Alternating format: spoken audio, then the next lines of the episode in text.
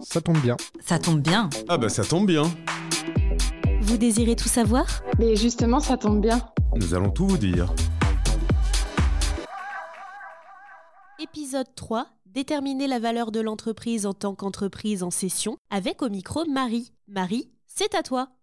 Alors, déterminer la valeur d'entreprise. Donc, c'est estimer sa valeur. C'est une étape qui est préliminaire avant toute négociation euh, en cas de cession. Ça permet d'appuyer euh, des négociations. Pour moi, il faut différencier valeur et prix. Prix, c'est vraiment le croisement entre l'offre et la demande, donc qui peut parfois être déconnecté de la valeur euh, qu'on va déterminer. Donc, il y a plusieurs méthodes d'évaluation qui sont à la disposition de l'expert comptable en fonction de l'activité de la société. Toutes les méthodes ne sont pas adaptées. il va falloir déterminer quelles sont celles qui sont pertinentes dans notre cas.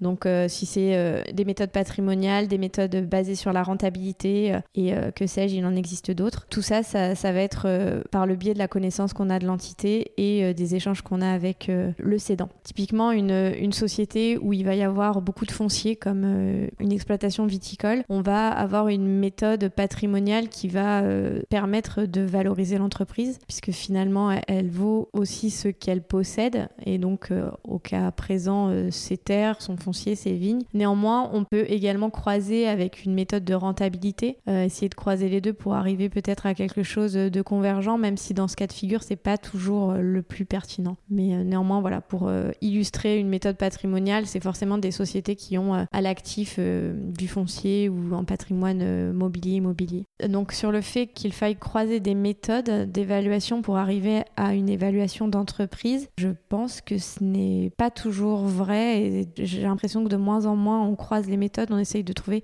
vraiment la méthode qui s'adapte le mieux à l'entreprise. On ne cherche pas une valeur exacte, on cherche une fourchette. Donc bien sûr, en fonction des critères euh, qu'on va utiliser euh, et de leur sensibilité, on va, on va tendre vers une fourchette de prix. On ne cherche pas un prix exact ou une valeur exacte, on cherche une fourchette.